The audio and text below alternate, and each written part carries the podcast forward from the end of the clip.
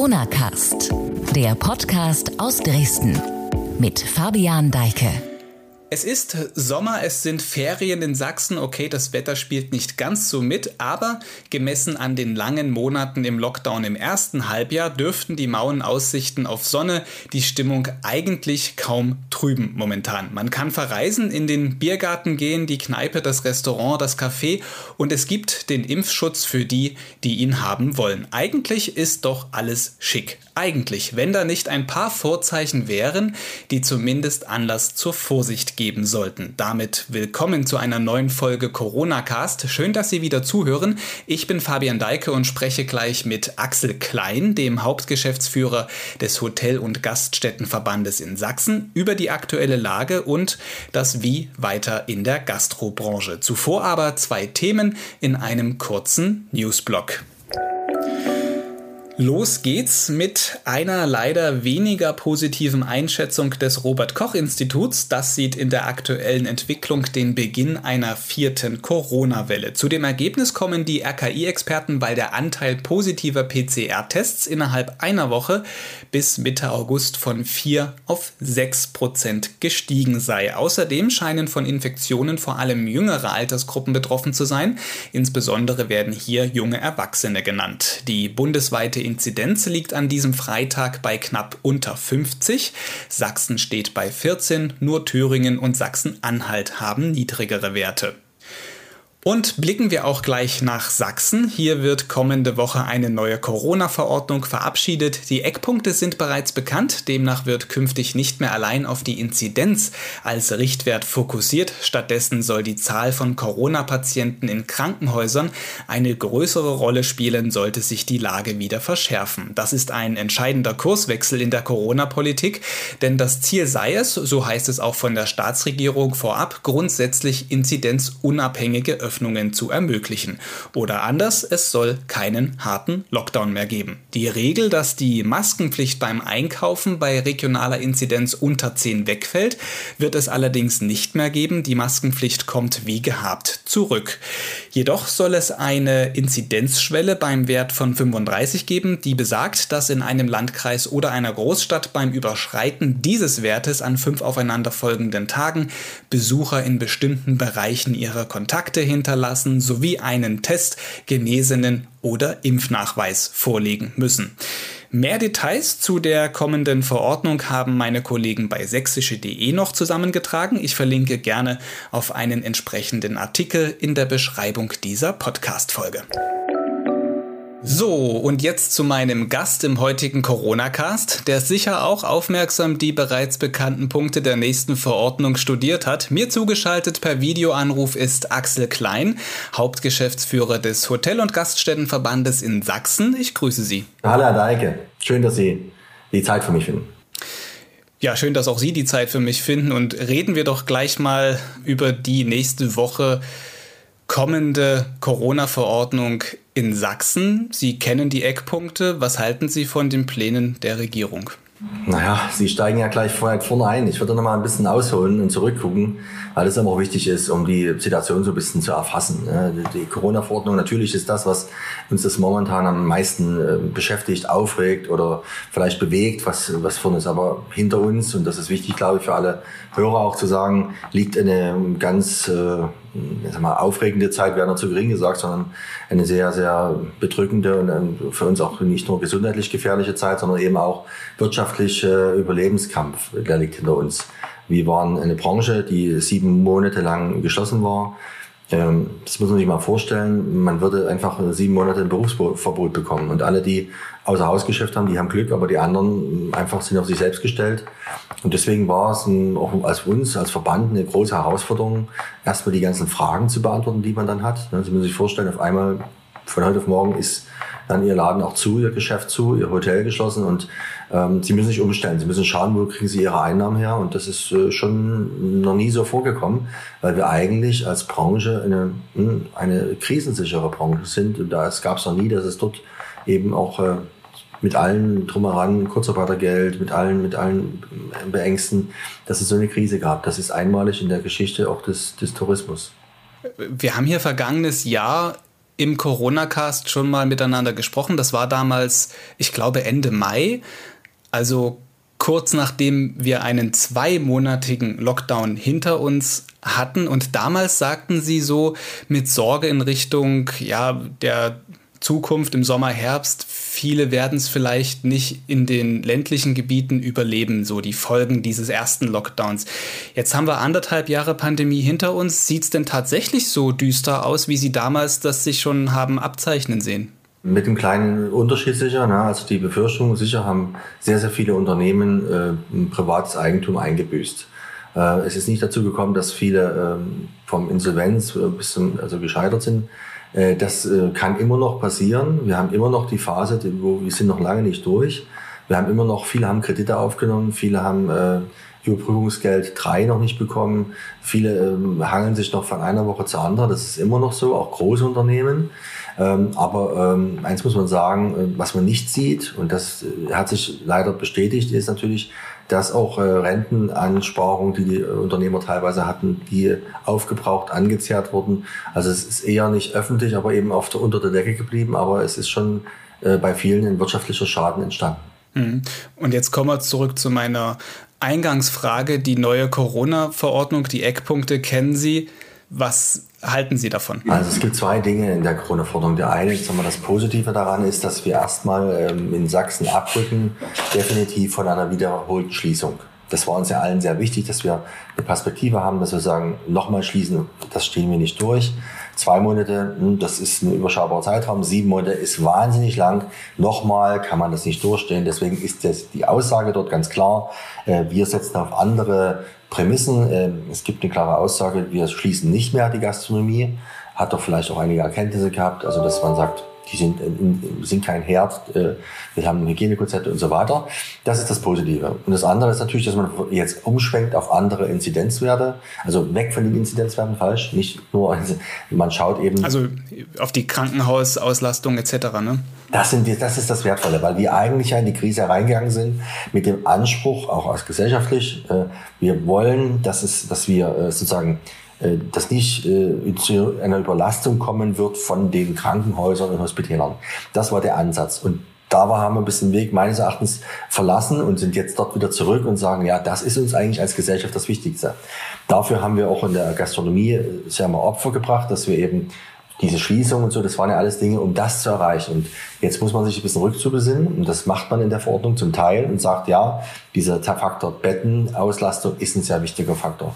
In unserer ähm, ähm, Auffassung ist diese neue Verordnung geht nicht weit genug, ja, weil wir sagen, es muss auch, ähm, ich sag mal, der Inzidenzwert, den man immer noch hat, als ein Baustein ähm, anders bewertet werden wie vor einem Jahr. Also wenn man sieht, wir haben eine Impfquote hat man vor einem Jahr ja nicht, wo wir gesprochen haben das letzte Mal.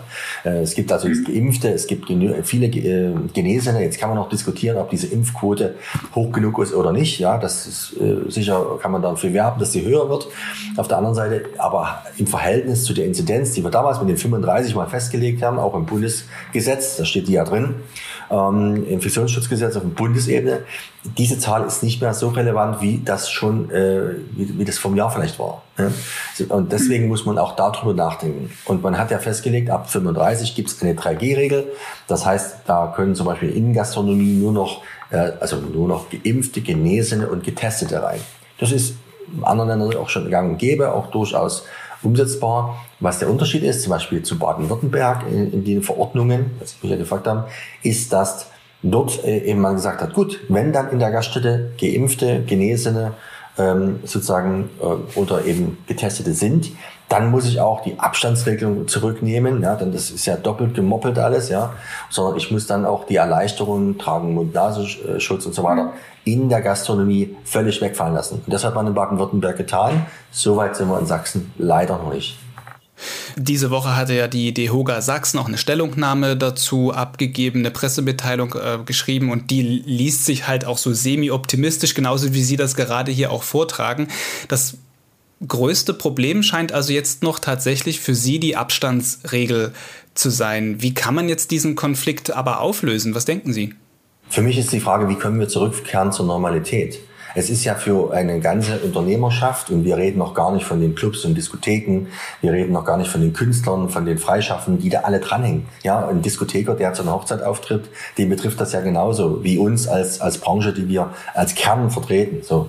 Und ich, wir müssen zurück zu einer Normalität und deswegen äh, kämpfen wir dafür, dass die Lockerungen so werden, dass sie als Unternehmer wieder äh, ihr Geschäft auch tätigen können. Denn selbst mit diesen äh, ganzen Hygienemaßnahmen, die kosten viel, viel Geld. Die Vorbeugung, wir haben viel investiert, ähm, auch in äh, Lüftungsanlagen und andere Dinge. Das muss sich ja irgendwo äh, für sie irgendwann wieder rechnen. Und ähm, wenn sie natürlich eine Eingangskontrolle haben, ist erwiesen, äh, dann kommen auch weniger Gäste. Das ist auch ein wirtschaftlicher Schaden, der steht. Sie haben sicher einen Aufwand auch, das zu kontrollieren.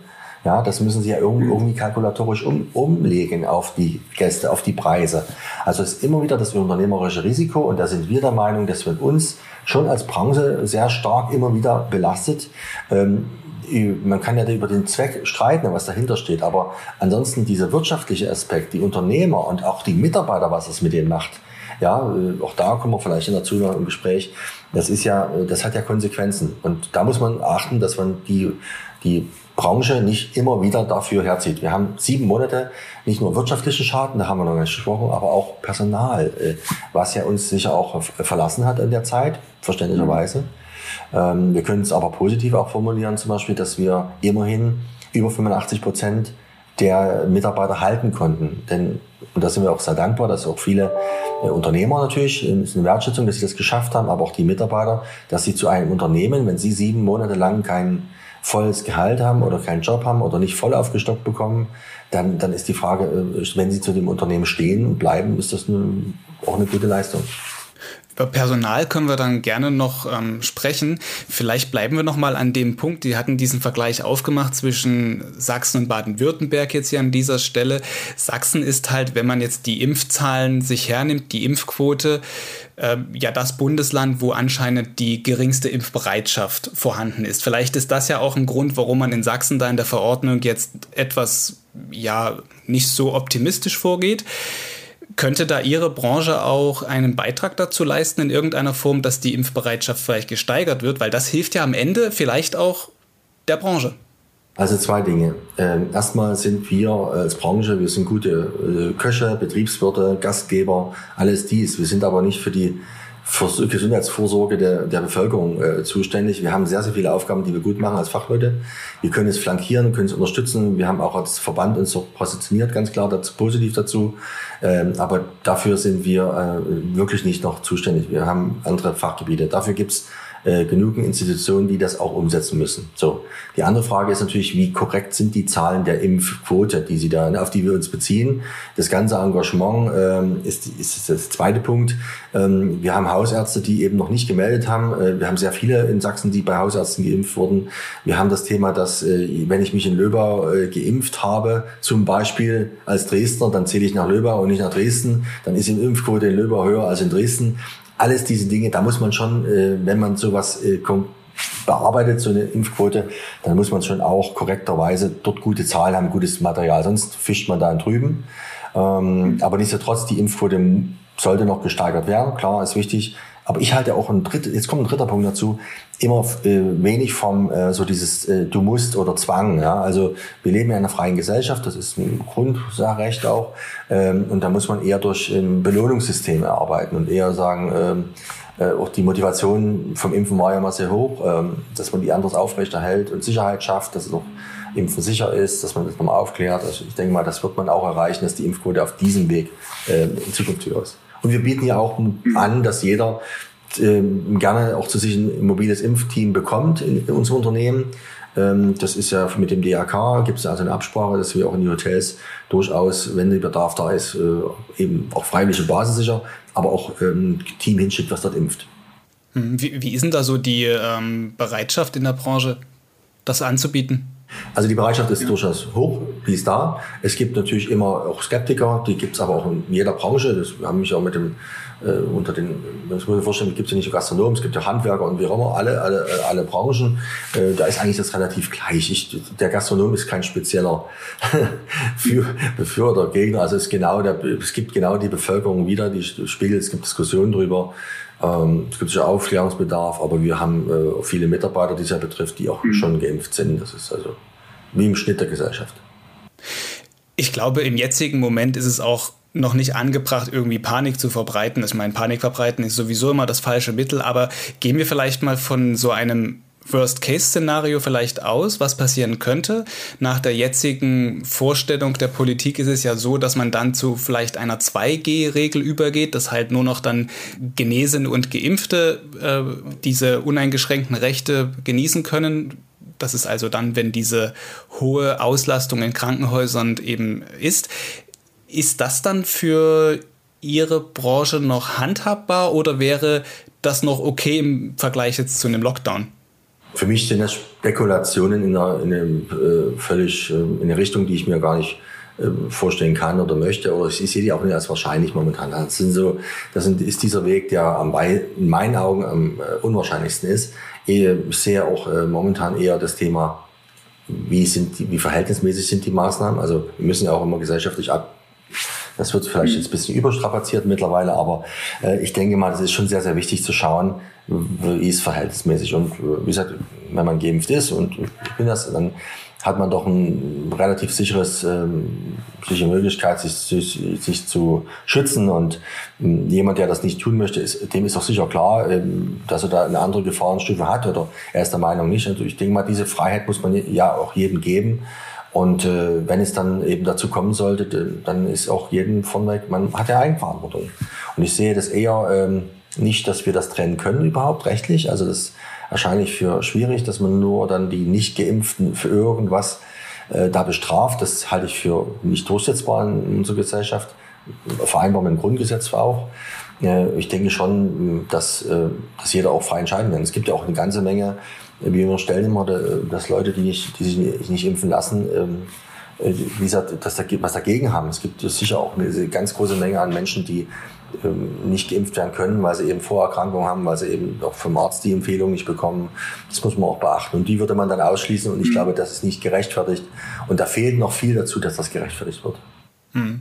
Also gehen wir einfach mal jetzt noch nicht von diesem Worst Case aus. Wir hoffen es alle nicht, dass es so weit kommt, dass man sich über sowas Gedanken ähm, dann auch tatsächlich machen muss. Reden vielleicht wir mal über etwas Erfreuliches, wobei, wenn man mal rausguckt, der Sommer ist ja wettertechnisch eher so eher so semi-erfreulich. Ne? Ich fühle mich seit Wochen herbstlich, einen Schnupfen habe ich auch schon hinter mir. Aber ähm, dennoch, die aktuellen Beschränkungen sind ja klein. Also es gibt ja kaum Beschränkungen.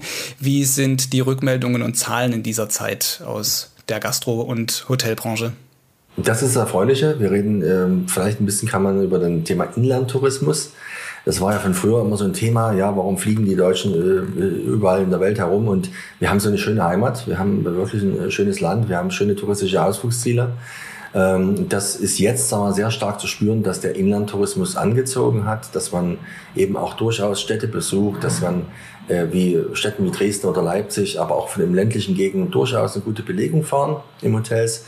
Die ähm, äh, kritischen Punkte sind dort, wo eben, wie zum Beispiel in Hessen, Großstädte sind, wo, wo eben sehr viel Messegeschäft und Tagungsgeschäft ist. Dort merkt man immer noch stark den Einbruch. Aber ansonsten ist an sich, äh, die, die Umsätze sind wieder äh, deutlich nach oben gegangen. Wir konnten gut aufholen, ne? sind ja auch viele Herausforderungen äh, gewesen. Und das ist eigentlich sehr, sehr positiv, dass man merkt, Deutsche reisen in, in ihre Heimat wieder mehr. Ähm, das ist vielleicht auch klimaneutraler, wenn man es so formulieren kann, also nachhaltiger auch. Und ähm, das sind noch wichtige Themen. Das, das spielt alles ein bisschen zusammen und das ist für uns sehr gut. Äh, für, für die Belegung der Hotelzimmer, aber auch für die Gastronomie, muss man sagen, die ist auch ähm, sehr gut ausgelastet.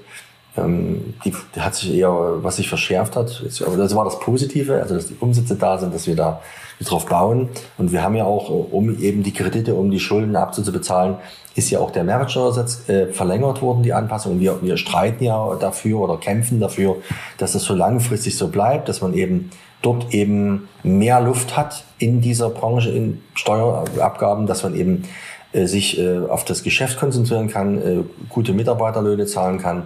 Äh, deswegen braucht man diese, diese fortwährende Schreibung dieser sieben Prozent. Ja. Das war ja lange Jahre, lange, lange Jahre ähm, eine Benachteiligung der Branche. Auch ein Grund dafür, dass nicht so viel ähm, sagen wir mal, Rücklagen auch geschaffen wurden konnten, dass wir dort zu wenig Luft haben. Also das Positive, dass wir die sieben Prozent haben, ähm, Umsatzsteuer, dass wir gute Umsätze wieder haben. Und jetzt ist natürlich die Herausforderung, sagen wir auch das Problem, sind die Fachkräfte. Also die Arbeitskräfte, mhm. die Hände, die so. Das ist so die größte Herausforderung momentan. Mhm. Und jetzt in Bezug auf den aktuell laufenden Sommer, auf das Sommergeschäft, ist das ähm, etwas kurzfristiges oder sieht man jetzt schon anhand von Buchungen, dass eventuell sich das auch jetzt dann so ähm, im Spätsommer, Herbst, vielleicht auch in Richtung Winter schon äh, fortsetzt oder sind die Menschen gerade vorsichtiger? Das kann ich so ähm, ad hoc nicht einschätzen. Also ich weiß, dass das Geschäft jetzt sehr kurzfristig ist. Also wir erleben das, dass eben sehr kurzfristige Entscheidungen kommen für, für Buchungen, für Übernachtungen. Also das ist ein sehr kurzfristiges Geschäft. Ähm, das Tagungsgeschäft, was langfristiger ist, ist wieder angelaufen, aber da kann man auch nicht einen Trend ableiten davon. Und äh, natürlich, äh, ich würde, ich sage mal, mein, wenn man es doch ein bisschen einschätzen versucht, sagen, ja, es wird alles äh, kurzfristiger. Die Buchungen werden kurzfristiger. Und, ähm, aber ich denke, gehe davon aus, dass wir auch im Herbst wieder äh, gute Buchungszahlen haben werden. Also ich sehe eher die Herausforderung im Thema Personal, als äh, im Thema äh, Umsätze. Äh, da laufen auch viele Bemühungen, sei es durch die Tourismus-Marketing-Gesellschaft, durch die Landestourismusverbände, ähm, durch die DMOs. Also da läuft sehr viel, um Werbung zu machen für Sachsen. Ähm, da ist das, das ist eine Maschine, die läuft. Ähm, wir müssen mehr Anstrengungen reinstecken in das Thema, äh, wie kriegen wir zusätzlich Personal und da ist natürlich das Ausland gefragt. Das werden wir aus Deutschen ähm, heraus, aus Deutschland heraus selber, aus der, der Humanressource, das werden wir nicht schaffen.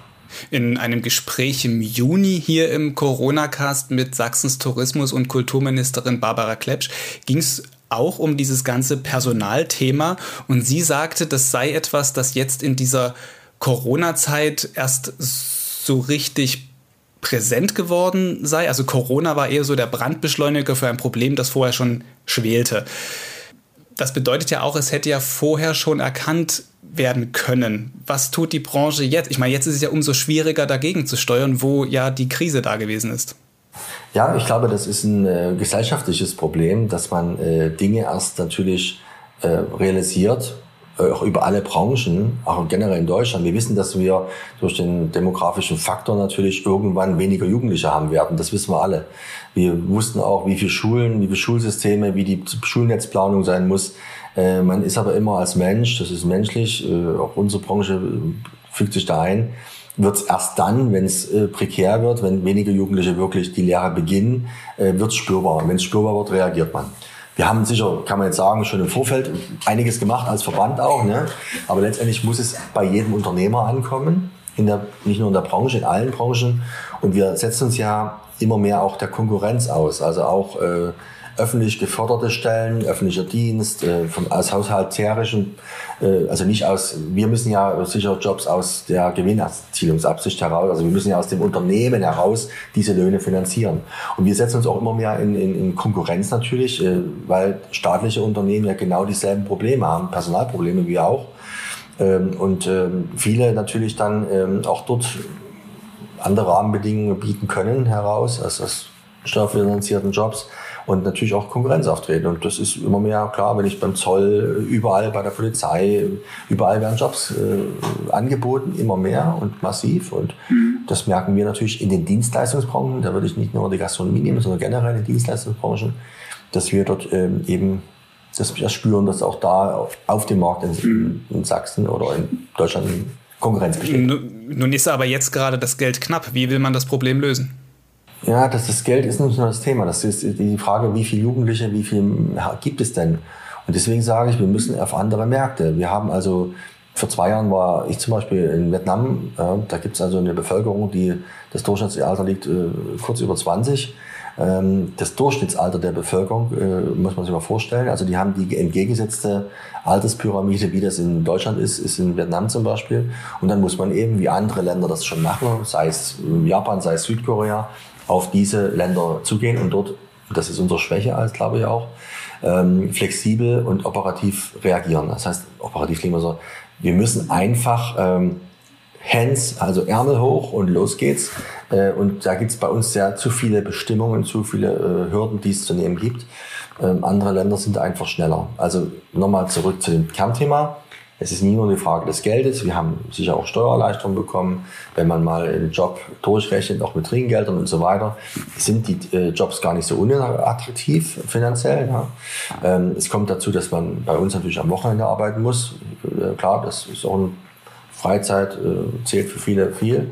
Das muss man den Leuten erklären. Muss man sagen, ja, es gibt ein Drittel der Bevölkerung muss am Wochenende arbeiten, aber das wird äh, entsprechend auch entlohnt. Von der Seite her äh, muss man das natürlich darstellen. Und wir haben natürlich, äh, was auch eine Herausforderung ist, äh, eine große Verunsicherung, gerade bei jungen Menschen, durch die Corona-Krise. Das heißt, die Entscheidung für irgendeinen Job wurde bei vielen aufgeschoben. Das erleben wir gerade jetzt wie so eine Bugwelle, dass wir also sehr unterwegs sind und sehr viel auch in den Schulen werben und es wieder anfangen, weil das war ja auch lahmgelegt. Wir waren halt nicht mehr in den Schulen und haben GTA oder BTA-Unterricht für diese Branche geworben und äh, das haben andere auch nicht getan und deswegen es sind einige Jugendliche, die auch noch die Entscheidung nicht gefällt haben. Und um die ist man jetzt halt in diesem Konkurrenzkampf, den Sie gerade beschrieben haben.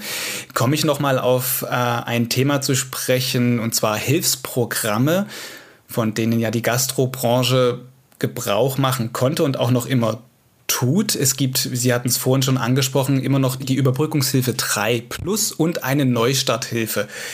Können diese Hilfen nach wie vor das abfedern, was eingebüßt worden ist? Reicht das? Na, erstmal ähm, kann man sagen, ähm, da hat sich in der Krise zeigt sich, warum man ähm, so einen Branchenverband wie uns überhaupt braucht. Da kann man auch einschätzen, wie stark ist oder wie schwach ist er oder was immer. Und man muss sagen, wir haben da auch äh, mächtig gekämpft. Das war auch für uns als, als, als Verband ein mächtiger Kampf, auch im Ringen, sagen wir mal, kämpfen, ringen, ja, darum ähm, klar darzulegen, was braucht unsere Branche, wie sieht's aus. Wir haben eine November-Dezember-Hilfe. Äh, das war eine umsatzbasierte Hilfe, die ist ganz klar auch unser Erfolg als, als Verband. Ähm, äh, wir vertreten ja ein Drittel der Branche. Da ist immer die Frage, warum sind die anderen zwei Drittel nicht dabei? Wir kämpfen ja für alle dann letztendlich. Ähm, das ist, ist so eine Sache. Und natürlich, das war eine gute Hilfe im November, Dezember. Dann haben wir die Überbrückungshilfe 3, die jetzt aktuell ist. Äh, die deckt natürlich erstmal die, die Fixkosten. Ja, da ist, ja, ist ja eine, die Gewinne, die werden irgendwie erwirtschaftet, die man dann braucht eigentlich. Und die, äh, also die Fixkosten werden gedeckt. Es gibt einen Eigenkapitalzuschlag. Das war ein langer Kampf. Da ist es eher die Frage, wann kommt das Geld? Ja, also bei vielen ging es sehr schnell, das muss man auch sagen. Die SAP hat da teilweise sehr, sehr schnell reagiert und teilweise aber, wenn es in irgendwelchen äh, hängen bleibt, wenn irgendwelche, dann, dann sagen wir mal, ein Drittel oder vielleicht 20 Prozent hat es eben doch schon sehr gedauert und manche warten heute noch auf ihr Geld. Und das tut dann schon sehr weh. Also das ist, das, das, und da ist immer das sagen, wie schnell geht es. Also nicht die Höhe. Ähm, das war ja, äh, das kann man noch verkraften, aber ich denke mal, es war eher die Frage, wie schnell und wie unbürokratisch hat man die Mittel, äh, sind die angekommen. Und da gibt es ein sehr unterschiedliches Bild. Da kann man jetzt natürlich von jetzigen äh, Punkt, wo wir stehen, mit der neuen Verordnung, die dann kommt, nur hoffen, dass es im Prinzip weitergeht für die Gastrobranche, eben nicht mehr so stark auf Hilfen angewiesen zu sein. In dem vorhin angesprochenen... Mund, danke, aber das ist genau das Wichtige. Unternehmer sind ja nicht, eigentlich nicht so äh, geeicht, dass sie sagen, ich brauche eine Hilfe. Ne? Das ist ja auch so ein bisschen, viele haben die Hilfe vielleicht gar nicht angenommen oder beantragt oder wie immer, die waren auch völlig von der Situation überrascht. Man will ja also auf sich selber stellen. Okay, das ist so nochmal wichtig, weil Unternehmer sind ungern auf Hartz IV angewiesen. Und das waren sie teilweise. Und das ist schlimm. Das ist schlimm, dass man das äh, einem Unternehmer in Deutschland zumutet, dass er auch dann auf solche Hartz-IV-Sachen zurückgreifen muss. Da, äh, auf jeden Fall. Also das ist ja das, was ich auch meinte, dass es halt jetzt mit diesen neuen Regeln möglich sein wird, ähm, dass die Betriebe halt offen bleiben können unter bestimmten Voraussetzungen. In dem vorhin angesprochenen Gespräch mit Barbara Klepsch, das ich im Juni hier im Podcast geführt hatte, sagte die Ministerin, dass sie davon ausgeht, so grob 2022 oder eher noch 2023 könnte in der Hotel- und Gastrobranche ein Vorkrisen- oder Vor-Corona-Niveau wieder erreicht sein. Teilen Sie diese Prognose? Boah. das ist jetzt, äh, da muss man schon ein bisschen tiefer reinschauen. Also die Prognose würde ich teilen, wenn es um äh, vielleicht um äh, gewisse Bereiche Umsätze geht, wie wir heute schon gesprochen haben. Also Tourismus, Inland, äh, Umsätze, da äh, keine Frage, äh, werden wir das erreichen. Tagungsbereich äh, sehe ich kritisch, weil da sind die großen Kongresse, die Vorläufe sind zu, bis zu vier Jahren. Das ist im Gesetz, weil man in großen Verbänden ja immer so einen Vierjahresrhythmus plant. So. Das muss erst wieder anlaufen. Da, da ist schon technisch nicht machbar oder, oder rein von den Abläufen her, dass man das schafft. Also das wird und auch die ganzen, sag mal, die ganzen Kredite, die man jetzt hat, die sind ja abgeschlossen auf zehn Jahre oder so, äh, die werden länger wirken. Also sag mal, äh, wenn Sie sagen, wie geht's weiter, wann wird man wieder ein Niveau erreichen? Ja, umsatztechnisch kann, mir, kann ich mir das in manchen Bereichen vorstellen. Aber was das andere betrifft, also die Kostenseite, die Abzahlung der Kredite, der Schulden, das wird äh, locker zehn Jahre in Anspruch nehmen, ehe wir da wieder das Niveau von vorher erreicht haben. Also auf jeden Fall einen längeren Atem muss man da haben. Aber wenn man im Prinzip noch äh, von einem langen Atem spricht, dann äh, ist der Blick in die Zukunft der ganz Wichtige und das Positive. Und äh, was die Krise für uns als gebracht hat, als Branche, aber auch als Verband ist, wir haben ganz neue Formate aufgestellt. Und das ist ein Thema zum Beispiel, dass wir zum Beispiel digital Azubis im ersten, zweiten, dritten Lehrjahr unterrichten. Äh, also Hybrid sogar, dass wir mit denen kochen. Über, über diese technischen Möglichkeiten, die wir haben, hätten wir früher nie nachgedacht. Das ist jetzt möglich. Wir machen äh, Jobtours äh, mit den Leuten untereinander. Wir haben also viele Dinge, Formate entwickelt aus der Krise heraus, die wir jetzt nutzen, um Jugendliche ganz anders zu erreichen.